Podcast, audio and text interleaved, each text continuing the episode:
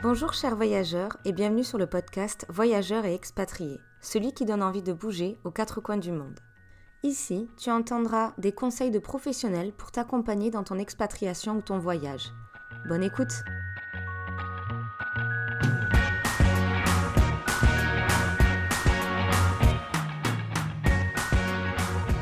Bonjour chers voyageurs et bienvenue sur ce nouvel épisode. Aujourd'hui, nous sommes en compagnie de Edwige, qui est assistante administrative pour les expatriés. Parfait pour vous accompagner sans prise de tête pour vos futurs déplacements. Edwige, je te laisse te présenter. Bonjour Maëlle, je m'appelle donc Edwige, j'ai 33 ans. Je suis maman d'une ado de 13 ans et euh, je vis dans le Gers depuis euh, quelques mois maintenant. Je suis originaire à la base euh, de Gironde. J'ai donc euh, monté mon entreprise d'assistance administrative dans le secteur de, la mobilité internationale. Et mon travail donc consiste euh, à accompagner les expatriés français et francophones dans leur démarche administrative tout au long de leur processus d'expatriation. Comment t'es venue cette idée de vouloir accompagner les personnes dans ces démarches administratives qui sont assez lourdes? Quand euh, j'ai emménagé dans le Gers, je suis partie plusieurs semaines euh, en vacances à Madagascar.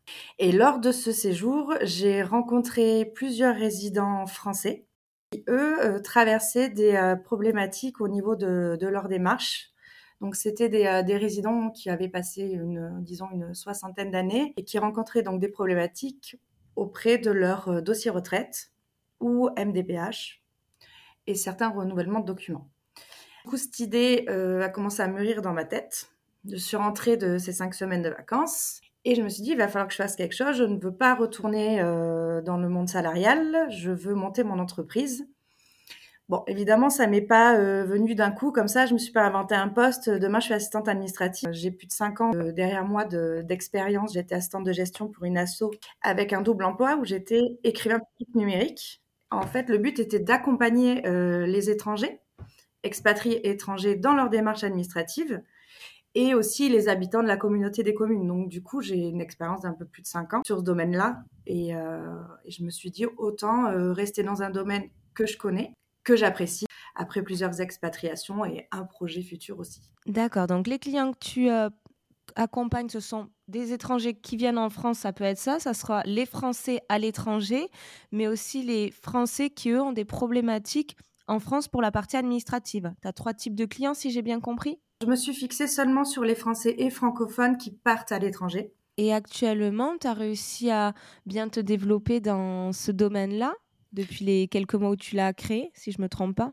Alors, ça fait quatre mois. C'est compliqué parce que du coup, je travaille à distance pour des gens qui, euh, qui habitent les quatre coins du monde. Donc forcément, je suis obligée de passer par les réseaux sociaux et un site internet pour pouvoir euh, communiquer c'est pas du tout euh, ma cam, on va dire, les réseaux sociaux et les réseaux sociaux surtout. Mais ça va. Euh, en fait, ça a pris une ampleur euh, considérable les deux, trois premières semaines. J'ai à peine les réseaux sociaux faits que des clients me sont tombés dessus. mais la communication est quelque chose de compliqué pour moi. Mais bon, j'apprends, je me forme et, j'espère que ça va, ça va prendre plus d'ampleur que ça dans les mois qui arrivent. Et c'est quoi exactement les packs ou les produits que tu proposes dans les grandes lignes, bien entendu, pour que les personnes qui sont euh, fortement intéressées puissent se reconnaître? Tout le long de notre vie, on est euh, assujetti à devoir faire des démarches administratives. Euh, de l'étudiant jusqu'au retraité, personne ne fait pas de démarches. Donc toutes, les, toutes vos démarches du quotidien, je dis deux, trois exemples. Hein, le renouvellement d'une carte d'identité, passer son permis, euh, faire une carte grise, euh, ouvrir ses droits à la sécurité sociale, demander des droits sociaux, enfin voilà.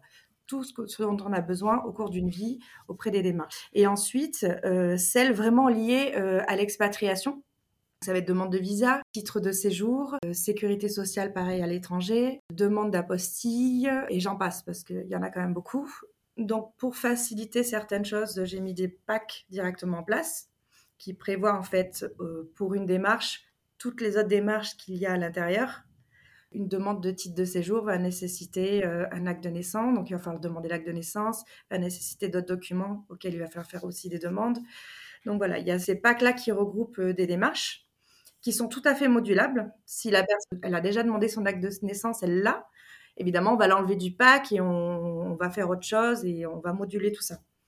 Et ensuite, il y a les démarches, juste les formalités courantes, qui sont évidemment à un autre tarif parce que vous me faites, faire faire pardon, juste une démarche comme ça. donc voilà, en a, on a deux types, les PAC et les démarches courantes. D'accord. Et par exemple, un Français une Française est à l'étranger et en fait a une demande de visa à faire pour un autre pays. Et normalement, il faut qu'elle se déplace en personne à l'ambassade en question. Ça veut dire que si elle est en Australie et qu'elle souhaite partir au Japon, elle doit revenir en France pour faire ses démarches. Est-ce que toi, avec ce que tu proposes, cela permet d'éviter à cette personne de repasser par la France pour repartir dans le prochain pays? Euh, oui, c'est possible. La seule chose que je ne peux pas remplacer, c'est sa présence même à un rendez-vous obligatoire. D'accord, donc si un rendez-vous obligatoire, c'est obligatoirement la personne qui doit venir. Oui, je peux traiter des courriers, je peux lui faire des démarches à distance euh, via des mandats dont je dispose, mais par contre, si le rendez-vous nécessite d'être là en personne, ça ne sera pas possible. Même avec un mandat, je ne peux pas remplacer la, personne. Il y a un point aussi sur lequel je, préfère le préciser. Je ne suis ni juriste, ni avocat, ni notaire. Je ne peux pas donc faire des démarches qui sont faites par ces métiers-là. Il y a des fois où tu peux et des fois où tu ne pourras pas remplacer la personne en physique. Donc c'est bien se renseigner. Et toi, tu es au fait de ces démarches pour informer les personnes euh, directement euh, si tu peux accomplir toutes les tâches demandées. Voilà, exactement. Une carte d'identité, par exemple, je ne pourrais pas aller vous la faire pour, euh, pour vous. Il faut être sur place. Il y a l'empreinte, comme pour le passeport ou quoi.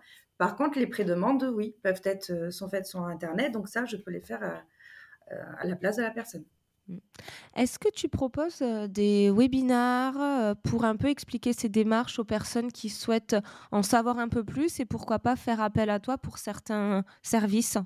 Parce qu'ils ont des questions particulières pour l'instant, non. C'est pas. Ça sera peut-être prévu euh, dans les mois euh, à venir, mais pour le moment, non, c'est pas le cas. Quels seraient les conseils que tu aimerais euh, partager à nos auditeurs pour bien se préparer pour toutes ces démarches administratives et savoir quand elles peuvent aussi te contacter pour, pour les accomplir? Donc moi, ce que je conseille, c'est déjà de prendre les renseignements seulement sur les sites officiels. Donc, quand c'est des démarches pour euh, françaises, les sites officiels du gouvernement sont très bien. Hein. tout ce qui est servicepublic.fr ou qui termine par gouv.fr, c'est parfait. Les renseignements sont mis à jour. En plus, à chaque fois, quelque, quelque chose change. C'est conforme et c'est euh, efficace. Et ensuite, toutes les démarches qui sont liées à l'expatriation ont resté pareil sur les sites officiels comme le gouvernement, les ambassades et les consulats. Ou effectivement, faire appel à, à un professionnel. Mais faire, euh, faire attention parce qu'on on va prendre un renseignement. S'il n'est pas juste, vous allez, euh, vous allez avoir des, soucis pour le, reste de votre, de votre dossier ou, ou engendrer des retards sur, sur votre demande. Enfin voilà, il euh, faut faire attention là-dessus. Pareil, ne pas lésigner les, euh, les, délais de traitement des administrations et des organismes. Il n'y a pas grand-chose qui se fait en quelques jours. Tout se fait en plusieurs semaines. Donc prévoir, le prendre en compte et le prévoir sur son processus d'expatriation ne pas se décider, euh, on va me dire que c'est logique, mais euh, je vous assure que c'est arrivé, ne pas se décider deux semaines avant de faire son passeport alors qu'on a déjà les billets d'avion pour partir euh, en Uruguay. Il faut les prendre en compte. On trouve facilement les, délais de traitement sur les sites des organismes en question. En soi, si on n'est pas sûr, si on ne comprend pas forcément tout ce qui est demandé, vraiment se, rapprocher d'un professionnel. Alors voilà, il y a les services publics aussi. Hein, je peux pas le nier, ils sont là quand même pour ça, plus pour les gestions courantes de la vie de tous les jours. Et après, tout ce qui est lié spécialement à l'expatriation, euh, effectivement, renseignez-vous auprès d'un professionnel pour vous faire accompagner. Est-ce que toi, tu proposes un premier entretien gratuit pour échanger sur les problématiques rencontrées et savoir si la personne a besoin de faire appel à quelqu'un ou qu'il y a des démarches en fait qu'elle devra faire toute seule? Est-ce que tu fais ce premier échange? Oui, euh, c'est obligatoire parce que moi j'ai besoin de savoir euh, où est-ce qu'elle en est, est-ce qu'elle a commencé quelque chose, euh, où est-ce qu'elle en est? Ses besoins précis, et là j'ai vraiment besoin de beaucoup de précision dans les, dans les démarches. Donc oui, il y a effectivement un entretien d'une trentaine de minutes de gratuit avant, avant, avant toute chose. Et c'est où qu'on peut prendre rendez-vous avec toi pour te contacter?